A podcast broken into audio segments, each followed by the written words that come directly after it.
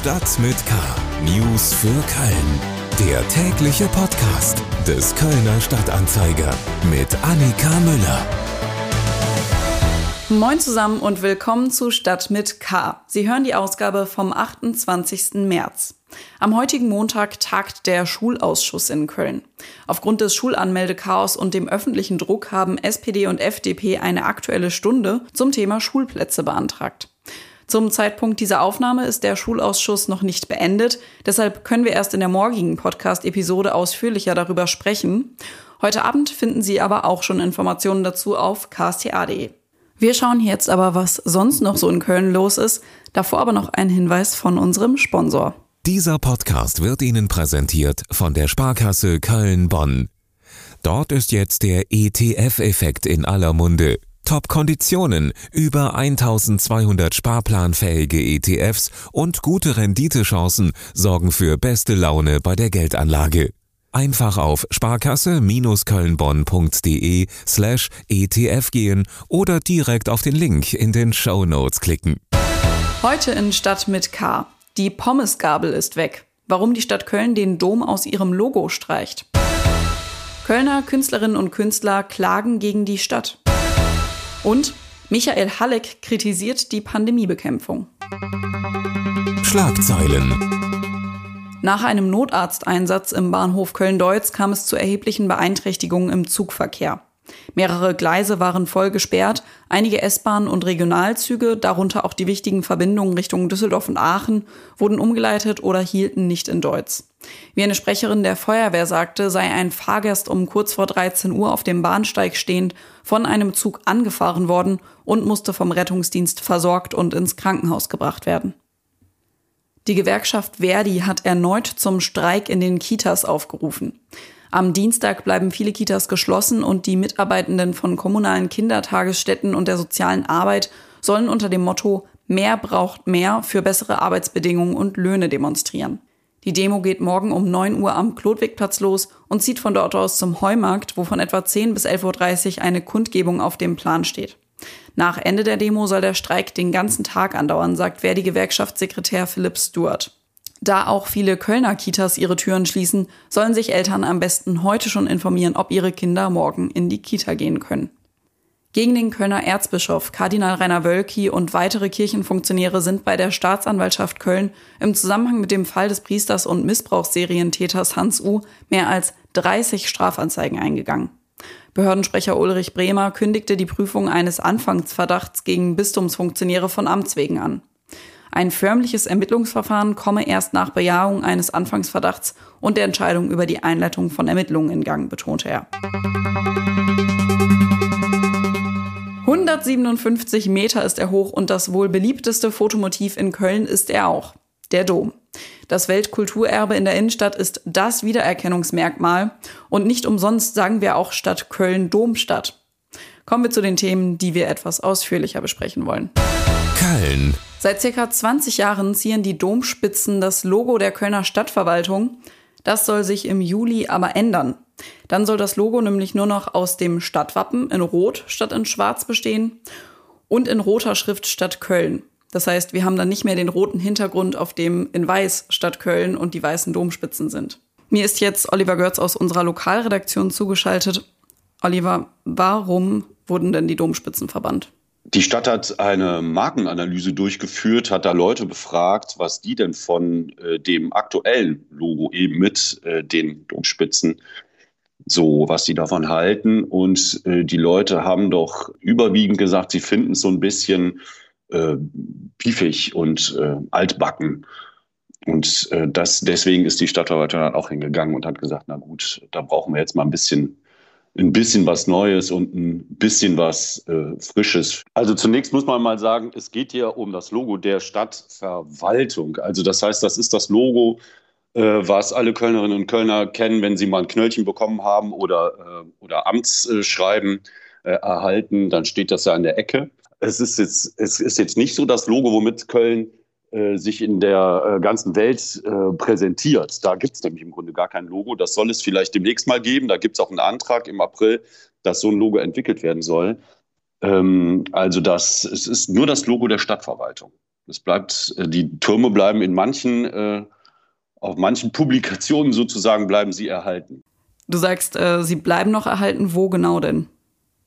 Ja, also zum Beispiel auf Plakaten bleiben sie erhalten. Wenn die Stadt äh, Köln für irgendwas wirbt, um Mitarbeiter wirbt, um Wahlhelfer wirbt, zum Beispiel wie jetzt gerade äh, vor der Landtagswahl oder überhaupt andere Sachen auch bewirbt, äh, da wird es dann immer so ein, so ein Plakat, besteht immer aus einem großen Foto und dann ist da, so eine, ist da so eine rote Fläche drauf und da steht da so ein bisschen Text drin. Und in dieser roten Fläche werden genau diese Spitzen auch weiterhin da sein. Oder wenn man ähm, online irgendwas nachguckt oder in der, in der App, auch da wird äh, das Logo weiter, also dann werden nicht das Logo, sondern da werden die Spitzen äh, weiterhin so schon noch erhalten bleiben. Also die verschwinden jetzt nicht vollends, die verschwinden nur aus dem offiziellen Signier der Stadtverwaltung. Mhm. Und was kostet der ganze Spaß? Ja, ist fast Schnäppchen. Äh, kostet, also nur das Logo alleine, die Entwicklung des Logos äh, hat jetzt 10.000 Euro gekostet, hat eine äh, Werbeagentur äh, aus Wuppertal. Äh, das äh, hat das entworfen. Nun waren die Reaktionen darauf ja aber doch sehr gemischt, auch wenn du sagst, es ist nur das Logo der Stadtverwaltung und ähm, betrifft am Ende doch gar nicht so viel, wie man vielleicht am Anfang dachte. Ähm, und einerseits hat sich die Kirche ja äh, sehr dagegen gewendet und auch der Altoberbürgermeister Fritz Schrammer hat gesagt, ähm, findet er ganz, ganz schlimm. Und ähm, auch auf Facebook, äh, auf unseren Posts waren die Reaktionen da sehr gemischt. Einige haben es befürwortet. Äh, jemand hat geschrieben, endlich ist die Pommesgabel weg. Die Assoziation fand ich sehr, sehr lustig. Ähm, aber der Schrammer hat eben auch dazu aufgerufen, dass die Kölnerinnen und Kölner jetzt dagegen protestieren sollen. Würde das denn irgendwas bringen? Also, ich behaupte mal, nein. Also ich weiß es natürlich nicht. Ne? Ähm, ganz genau ist das natürlich nicht zu sagen, ob da jetzt noch irgendwie ein Umdenken stattfindet. Ich glaube aber eher nicht, eben weil es nur das, nur in Anführungszeichen das Logo der Stadtverwaltung ist und nicht das Logo der Stadt Köln, also womit die Stadt äh, Köln für sich ähm, wirbt. Ähm, die Reaktion, dass die so ausfallen, wie sie ausfallen, ist natürlich klar. Der, der Kölner Dom, das ist das Heiligtum natürlich der Stadt und äh, das äh, schmerzt natürlich, wenn man hört, äh, da wird der Dom wird einfach ausradiert und weggestrichen. Äh, das ist natürlich ein hochemotionales Thema, kein Wunder. Und auch, dass ähm, der Alt-OB Fritz Schrammer ähm, sich da negativ zu äußert, wundert mich jetzt natürlich auch äh, nicht so richtig, weil ich meine, äh, wenn ich das richtig in Erinnerung habe, unter seiner Ägide ist dieses äh, Logo damals überhaupt erst entstanden. Äh, klar hängt er da dran. Und natürlich hängen alle Kölner an ihrem wunderbaren Dom und das auch vollkommen zu Recht. Deswegen ist das, deswegen schmerzt das natürlich so ein bisschen und es geht etwas ans Herz. Da ist, das ist, da ist das die Kölner Seele natürlich sehr empfindlich. Oliver Görz aus unserer Lokalredaktion über das neue Logo der Stadtverwaltung. Kultur. Nicht nur Wohnraum in Köln ist knapp, sondern auch Ateliers und Proberäume. Kulturdezernent Stefan Schals will dabei jetzt helfen und 100 neue Ateliers und Proberäume schaffen. Eine Reihe von Künstlerinnen und Künstlern fühlt sich aber trotzdem vom Kulturamt und vom Atelierbeirat stark unter Druck gesetzt. Und die haben jetzt ihre Vorwürfe in einer Dokumentation zusammengefasst und abgeschickt. Meine Kollegin Maria Gambino aus der Lokalredaktion hat sich damit auseinandergesetzt. Also Maria, was genau sind denn jetzt deren Vorwürfe? Also die Künstler, die dort äh, zu Wort kommen, sind ähm, solche, die schon seit teilweise zehn und mehr Jahren in städtischen Ateliers oder in städtisch bezuschussten Ateliers arbeiten. Und ähm, mit den Jahren haben sich auch einfach die Förderkonzepte der Stadt verändert. Also ein konkreter Vorwurf lautet zum Beispiel, dass man ihnen äh, früher gesagt hat, dass ein langfristiges Arbeiten in einem Atelier möglich bleiben wird, während äh, dieses Kriterium allerdings irgendwann neu formuliert wurde. Also jetzt werden ähm, so Mietverträge für Ateliers ähm, nur zeitweise ausgestellt, beispielsweise über fünf Jahre. Und dann werden die Künstler neu bewertet und erst dann wird entschieden, ob ein Vertrag verlängert wird oder nicht. Und äh, ja, viele, die sich dort beschweren, ähm, sagen, ja, wenn wir das gewusst hätten, hätten wir nicht so viel ausgegeben und nicht so viel in unser Atelier investiert oder hätten uns von vornherein eine andere Lösung gesucht. Hm. Fünf Künstlerinnen und Künstler haben jetzt auch Klage beim Verwaltungsgericht eingereicht. Wie äußern sich denn allgemein die Stadt und eben auch der Atelierbeirat äh, zu den Vorwürfen? Also dieser Atelierbeirat ist letztendlich die Jury, die sich die Bewerbungen der Künstler Künstler anschaut und dann eben daraufhin ähm, entscheidet, ob äh, jemand äh, ja sozusagen ein Atelier bekommt oder nicht oder eine Förderung. Und die Künstler, äh, die fühlen sich ja äh, einfach in ihrem, äh, ja, in ihrer Kunst, sage ich mal, missverstanden und fühlen sich ungleich behandelt in der Bewertung. Das weist ein Jurymitglied, mit dem ich gesprochen habe, der Fabian Hochscheid vom Bundesverband Bildender Künstler in Köln, ähm, ja, entschieden zurück. Er sagt, das Hauptproblem ist ja eigentlich die Raumknappheit. Keiner möchte, dass die Künstler auf die Straße gesetzt werden, aber nun wurde man halt von der Stadt eben äh, dazu äh, auserkoren, äh, diese Bewertungen vorzunehmen. Und es geht nicht darum, dass man nur Ja's vergibt, sondern es gibt eben auch mal ein Nein. Die Künstler sehen das anders und deswegen ziehen die jetzt vor Gericht und ähm, dort wird nun geprüft, ob Fehler bei der, ähm, ja, bei der Bewertung passiert sind. Und auch die Stadt äh, sagt, dass, ähm, dass die Künstler eben auch, die jetzt auch die betroffenen Künstler Zeit genug hatten, um äh, ja das Atelier zu räumen. Teilweise ist ihnen wohl schon seit 2019 und 2020 bekannt, dass die mit, äh, Verträge nicht verlängert werden. Und äh, aktuell staut sich auch äh, die Warteliste. 40 äh, Künstler warten auf einen Platz in einem Atelier, aber äh, können dieses nicht beziehen, weil die Ateliers entweder besetzt werden oder eben noch belegt sind. Und ja, die Stadt hat eben ein Interesse daran, dass es eine gewisse Fluktuation gibt und dass viele auch jüngere Künstler eben zum Zuge kommen.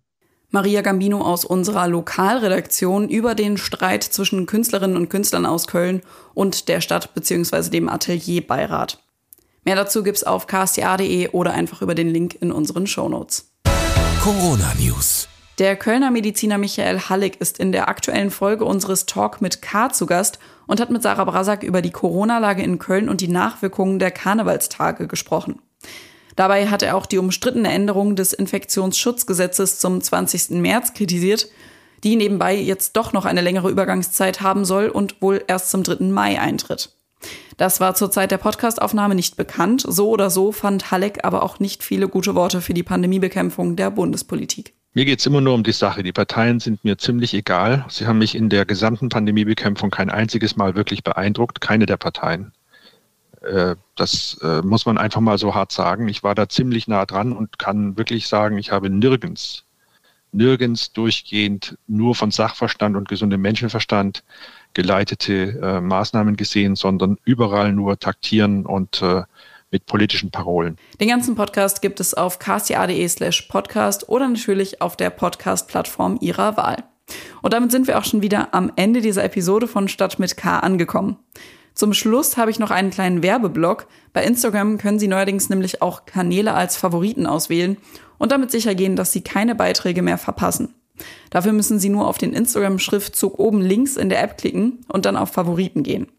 Und da können Sie dann auch KSTA-Köln als einen Ihrer Favoriten wählen, damit Sie nichts mehr von uns verpassen. Wir würden uns auf jeden Fall sehr freuen. Damit verabschiede ich mich für heute. Mein Name ist Annika Müller. Ich wünsche Ihnen einen guten Start in die Woche. Bleiben Sie gesund. Tschüss. Stadt mit K. News für Köln. Der tägliche Podcast.